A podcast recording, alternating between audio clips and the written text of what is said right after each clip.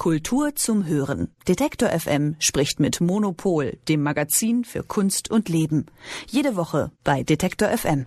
Istanbul, das ist eine der, wenn nicht sogar die bedeutendste türkische Stadt, direkt am Bosporus gelegen. Eine Stadt, in der viele politische Kämpfe ausgefochten werden. Die Stadt ist bekannt für ihre Demonstrationen, die oftmals brutal von der Polizei verhindert oder eingedämmt werden. In dieser politisch aufgeheizten Stadt wurde in den vergangenen Jahren das Istanbul Modern aufgebaut, beziehungsweise neu gebaut, muss man sagen, und zwar vom Genueser Architekten Renzo Piano. Ob das Museum auch ein politisches Zeichen setzt, über seine Architektur und Besonderheiten, darüber spreche ich heute mit Ingo Arendt. Er ist Autor beim Monopol Magazin und gerade ganz frisch zurück aus Istanbul und teilt jetzt hoffentlich seine Eindrücke mit uns. Und damit sage ich Hi Ingo, schön, dass du da bist. Hi Aline. Zuerst einmal die Frage, was genau ist denn überhaupt das Istanbul Modern für ein Museum und warum ist das so wichtig? Ja, das ist eigentlich, eigentlich mit eines der wichtigsten Museen für Gegenwartskunst in der Türkei. Anders in also in vielen europäischen Ländern gibt es so viele Gegenwartskunstmuseen in der Türkei eigentlich nicht. Ähm, es hat 2004 eröffnet, also genau vor 20 Jahren, in einer alten Lagerhalle äh, am alten Istanbuler Hafen. Das Gelände man, nannte man damals Antrepo. Ein Jahr zuvor hat dort die achte Istanbul Biennale stattgefunden. Und das Gelände fand man so romantisch verfallen und schön, wie das für die moderne Kunst sehr üblich ist, dass dann ähm, die, äh, das Unternehmer-Ehepaar Eczacebashik gesagt hat, also da wollen wir jetzt ein, ein, Museum bauen. Das fiel in, diese Entscheidung fiel in eine Zeit, als die Türkei noch in die EU wollte und so ein großes Stadtmuseum äh, wie das Reina Sofia in Madrid beispielsweise oder sowas ähnliches, das war eine Maßnahme, um den EU-Erwartungen zu entsprechen. Und erbaut hat es jetzt aber nicht der Staat, ähm, sondern eben diese Unternehmerfamilie, denen ein riesiger Pharma-Großkonzern, Mischkonzern gehört. Die machen also alles Mögliche. Sind aber aus einer alten Apotheker-Dynastie hervorgegangen. Das Haus ist also eine private Gründung, kein Haus des Staates oder der Stadt Istanbul. Viele halten das immer, wenn sie nach Istanbul kommen, für äh, das große nationale Museum. Und äh, Bülent Eczacıbaşı, also der Chef dieses Konzerns und seine Frau Oja, die übrigens auch die Direktorin des Hauses ist, die waren damals, äh, sind eben kunstbegeisterte Großbürger äh, vom Centre Pompidou in Paris so begeistert und hatten gesagt, wir wollen jetzt unbedingt etwas Ähnliches in Istanbul haben. Ähm, und dann ist es eben gebaut worden und äh, lag da eben so im Hafen, musste dann, sie haben sich entschieden, weil es irgendwann den Sicherheitsvorkehrungen nicht mehr entsprach und noch ein bisschen zu klein war, äh, 2018 bis 2022. Während der Neubauphase war es eben in einem historischen Gebäude im Stadtteil Beolo untergebracht. Und äh, in einer, du hast ja in der Moderation gesagt, in einem äh, Land, äh, das eben autoritär regiert wird, ist eben so ein Kunstmuseum, so eine Art Freiraum des Denkens, ein Leuchtturm einer aufgeklärten Öffentlichkeit, so wo die Leute sich treffen können und doch ein bisschen freizügiger reden als vielleicht sonst wo. Und ich habe das Gefühl, dass es in den, nach den Wahlen in der Türkei, wo Erdogan jetzt eben wieder gewonnen hat, doch noch mal wichtiger wird, als es schon bisher war. Kannst du uns die, die Architektur ein bisschen näher beschreiben? Also wie sieht dieses Gebäude aus? Wie ist das aufgebaut? Ähm, das alte Museum war eigentlich recht denkbar simpel. Das war so ein, eben ein altes Warenlager. Da verstaubten irgendwelche Importware vor sich hin im alten Hafen dort. Ähm, sah aus wie ein rechteckiger Schuhkarton, ein überdimensionierter, kann man sagen. Und man ging so auf einer etwas äh, provisorischen Freitreppe hinauf und verschwand dann in dem Gebäude.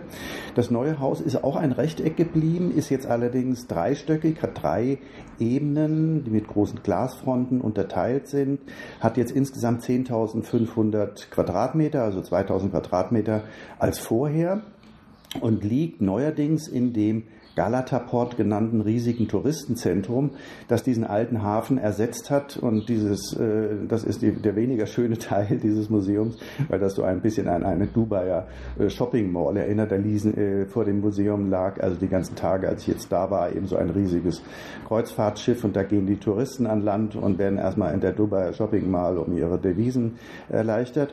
Äh, das Besondere an dem Haus ist, dass ihr Haus ist erdbebensicher, ist mit einem sogenannten Praise Frame System äh, gesichert.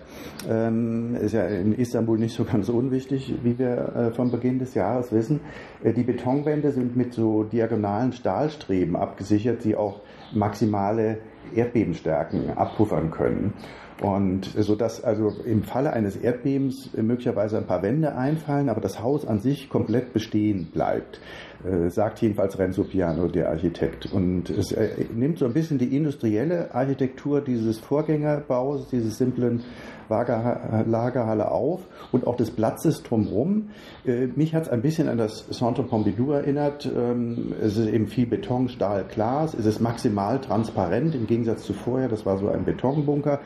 Man blickt auf der einen Seite auf den Torpane Park stadteinwärts und auf der anderen Seite auf das Marmara Meer und die Fassade, das ist wirklich sehr, sehr schön, besteht aus einer Abfolge von so 3D geformten Aluminiumplatten, die im wechselnden Sonnenlicht, da geht, ist, kann man also den Sonnenlauf von morgens bis abends verfolgen, eine schimmernde, so irisierende Hülle äh, ergibt und das erinnert so ein bisschen an Fischschuppen, ist also schon alles sehr äh, eben auf das Meer da äh, zugeschnitten.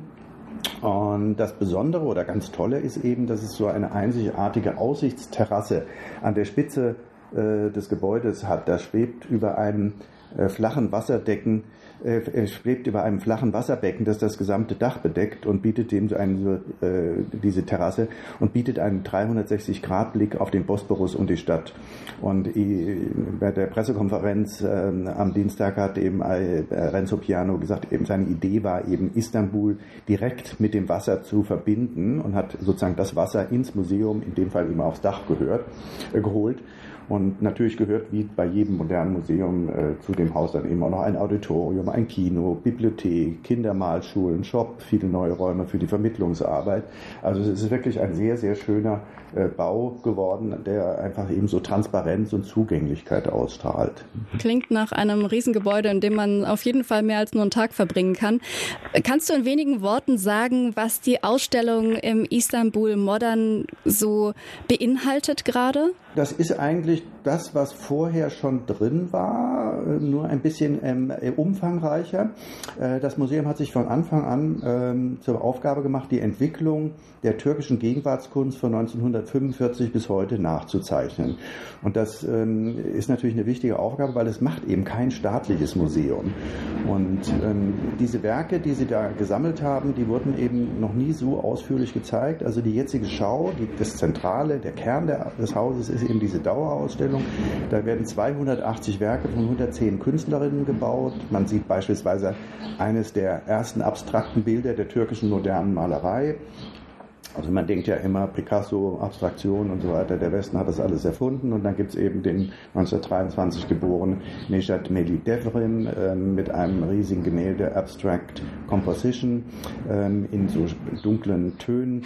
Dann folgt die Periode der Homeland Tours. Die Künstler der neuen Republik hatten damals das anatolische Kernland für sich entdeckt in den 1950er und 60er Jahren, inspiriert von der Republikanischen Volkspartei. Da gab es dann wieder so einen Zurück zur Figuration. Man malte dann Bauern auf dem Land in Südostanatolien und so weiter. Das schließt dann auf zur Gegenwart. In der Sammlung ist beispielsweise auch die erste Videoarbeit der türkischen Gegenwartskunst zu sehen. The Headless Woman or The Belly Dance heißt die Arbeit von der 1938 geborenen Künstlerin Neil Yalter, die in den letzten Jahren ja wiederentdeckt worden ist. Es ist im Jahr 1974 entstanden. Man sieht den Bauch der Künstlerin sich immer so hin und her bewegen und auf diesem Bauch hat sie äh, so einen orientalismus-kritischen Text Text aufgetragen. Also sie spießt so ein bisschen diese orientalistischen Stereotype auf. Eine wirklich sehr, sehr beeindruckende Arbeit. Und dann schließt zur Gegenwart auf. Man hat man eben Refik Anadol, 1985 geboren, Medienkünstler, gerade der volle Hype in den USA mit riesigen Ausstellungen, weil er eben so seine ähm, Werke mit äh, Artificial Intelligence konstruiert. Und die Arbeit in Istanbul nennt sich Infinity Room Bosphorus. Und das ist so eine ortsspezifische Installation. Man sieht so einen Bildschirm, wo auf Echtzeit-Umweltdaten des Bosporus so transprozessiert werden.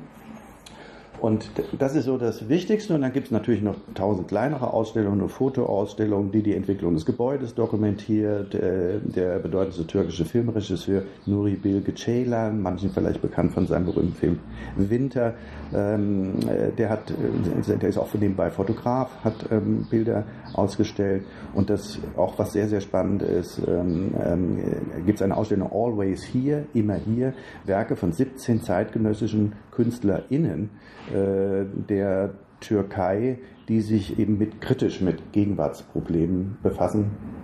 Gutes Stichwort. Äh, Türkei, kritische Gegenwartssachen, äh, Politik in Türkei, da müssen wir drüber reden. Geht diese Neueröffnung von dem Museum, geht davon irgendein politisches Signal aus? Ja, man muss sehen, äh, dieses Istanbul Modern, überhaupt das ganze Kunstmäzenatentum in der Türkei, die, die die sind nicht die einzige Familie, äh, die äh, sehr in Kunst investieren.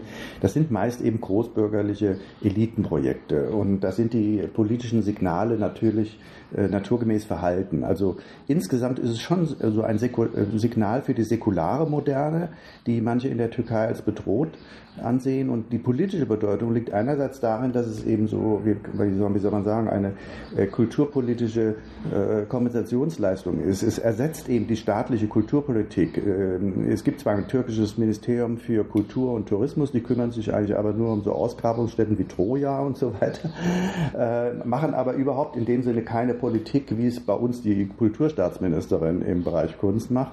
Und insofern haben also solche Häuser ähm, die Funktion, das kulturelle Erbe zu sichern. Wie gesagt, ist, denn das Museum ist eines der wichtigsten Sammler der türkischen Kunst seit 1945. Wenn diese beiden Sammler, Bülent und Oya Eczacıba, das nicht gesammelt hätten, wäre es vielleicht einfach verloren gegangen und würde irgendwo äh, auch vielleicht immer eher im Ausland vor, äh, gezeigt.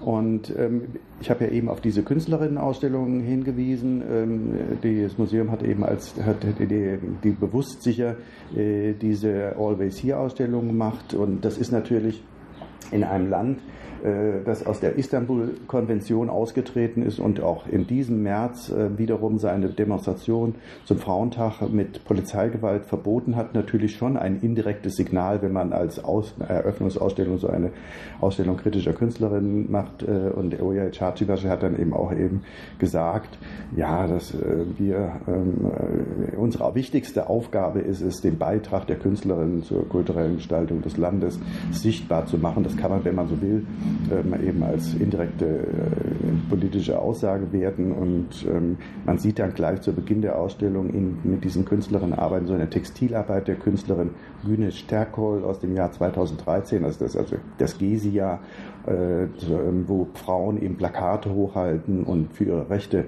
protestieren. Und ähm, man kann auch, also auf der Eröffnungsfeier war auch der Istanbuler Oberbürgermeister Imamoglu von der äh, Oppositionspartei CHP, der hatte eine Rede äh, gehalten und hat dann eben ähm, gesagt, ja, in Zeiten der Not sollten Sie alle hier zur Kunst gehen, was man eben auch ähm, als gewissen Hinweis darauf sehen kann. Also wer irgendwie von dem Regime äh, bedrückt ist, äh, die Kunst, die bietet uns eine Möglichkeit, uns frei äh, frei zu denken und das Land frei zu gestalten.